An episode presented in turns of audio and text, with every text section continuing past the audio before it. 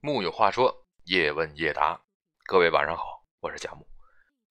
讨论了几天的情感问题，那么今天晚上咱们来讨论一个经济学问题：人的生命可以被量化吗？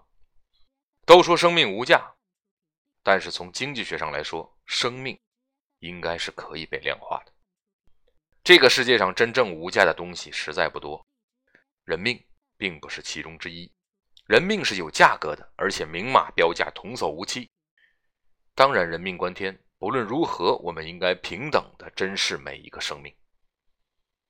先从死亡补偿金说起，我国的交通事故死亡补偿金的计算公式为事故责任人所在地的人均收入乘以二十年，而六十岁以上的每大一岁减少一年。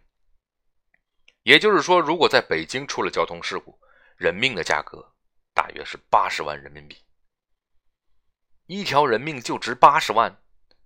如此看来，法律制定者在冷血界跟经济学家们可以算得上是一时瑜亮。但是他们经济学领域并不认可这样简单粗暴的计算方式。人命的价格在经济学里叫做生命统计学价值。计算这个数值的方法有三种，第一种是享乐主义模型，也叫补偿模型。它的逻辑是，劳动者的工资与其工作风险成正比，也就是说，劳动强度差不多的情况下，那么越危险的工作工资就越高，多出来的这部分工资就是承担你风险的价格。这个模型是现在使用最普遍的计算方法。按照这样的计算，一个美国人的生命大约在九百万美元左右，其他国家相对更低。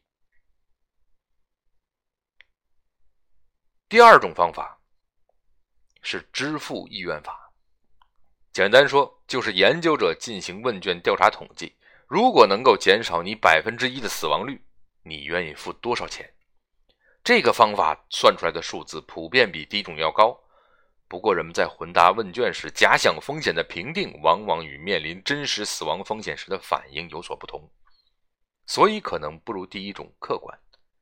第三种方法。是人力资本价值法，也就是开头我们提到的按工资来计算人民价值。这个方法最大的缺陷是低估了人的生命价值，因为生命的意义不仅仅是工作和赚工资。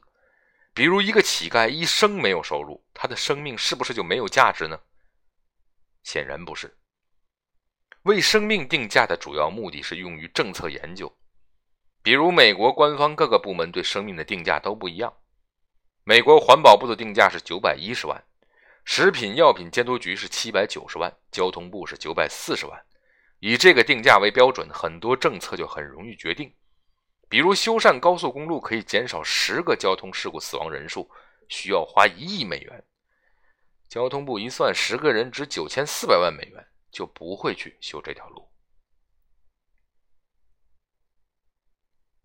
问题中的法国巴黎人和叙利亚人生命价值当然是不一样。考虑到美国和中国的人命价格差距已经相差约五十倍，那么法国首都和叙利亚前线的人命价格恐怕会相差的更多。你看，人的生命在经济学家眼里比法律工作者那里更贵，而比起政客来，大家都显得情深义重。举个例子，大家都知道烟草对身体有害。吸烟致男性平均减寿七点一三年，女性平均减寿四点五年。有人说不禁烟是因为国家需要收税，可是事实上，政府在烟草上的税收是少于因为吸烟造成的医疗开销和生产率损失的。那么，既然对健康不利，同时又消耗医疗资源，为什么政府不干脆禁烟呢？政府并不傻，只是算得更深。因为吸烟者减少的寿命年份是无法工作，而且需要养老金开支的老年，而他们早死几年，政府就能省下一笔养老金了。这样讲有点残酷，但是恐怕没有哪一国政府真的希望在不推迟退休年龄的条件下，国民变得长寿吧。